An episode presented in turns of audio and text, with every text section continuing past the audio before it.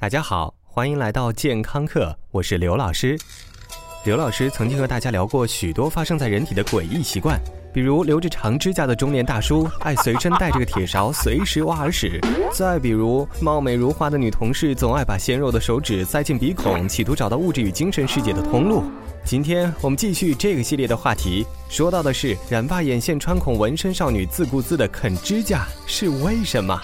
当然，刘老师说的也绝不仅限于某个特殊人群，而是最具有广泛性和普遍性。你可能特别爱挖耳屎，也可能同时还很爱挖鼻屎，还有可能挖完鼻屎还要举起指甲啃一啃，这些都是完全可以理解的嘛。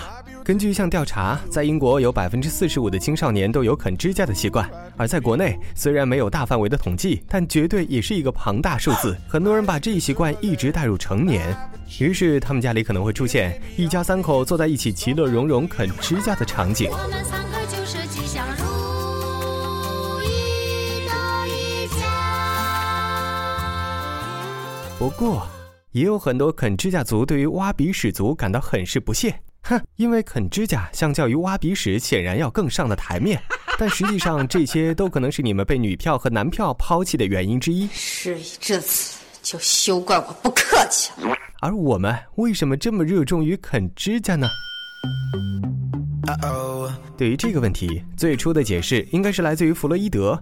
这位大哥真的是什么都能用自己的性心理学理论来解释。令刘老师意外的是，现在你仍然可以在网上搜索到基于弗洛伊德理论而提出的咬指甲的解释，也就是口唇期的延续导致了你很想咬指甲。嗯，这呃，大概网络小编都是一家人，对于文稿是可以随意分享的。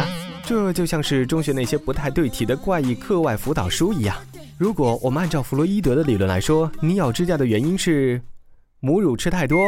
或者母乳吃太少，或者你跟你的妈妈关系不是很好导致的，呃，这个就不深究了。总之呢，一句话，咬指甲找你妈解决。还有专家说，咬指甲嘛是自残行为的一部分，你有可能是一位潜在的自我毁灭性人才。这让刘老师想到了不久前挂错档把自家房子撞塌的女司机，和企图敲诈女司机的碰瓷男等等。更靠谱一点的说法，更加容易让你相信，那就是心理因素。心理学上还有一个专用名词来形容它，叫做“咬甲癖”。据说，当人们紧张、焦虑或者大脑高速运转的时候，就会出现咬指甲的情况。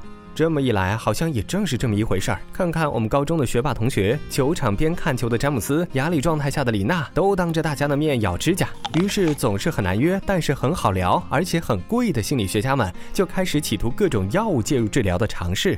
但是效果并不好。那老师，我不想吃药，就摆脱不了这个习惯吗？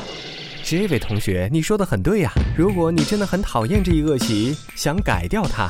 不妨我们把它想得简单一些，不要总觉得自己有病，有医保就了不起吗？最近，英国谢菲尔德大学心理学院的教授 Tom Stanford 向同行提出，我们应该把咬指甲当成习惯，而不是心理问题，因为咬指甲的习惯让你感到爽而且惬意，这明显是一种具有奖励效应的习惯性行为。顺着这个思路，我们可以想出各种方法来蹂躏你的习惯，比如说买个巨贵的指甲剪，贵到你每次剪指甲呼吸都会痛；或者每次放弃咬指甲，就给自己喂点好吃的，或者类似自己奖励自己的办法喽。呃，我知道你训练旺财便便也是这个办法，但是只要是奏效的，就是好方法。总之，为了相亲和明日幸福，咱拼了！更多关于指甲的真相，明天会在微信平台推送哦，Go check it out，回见。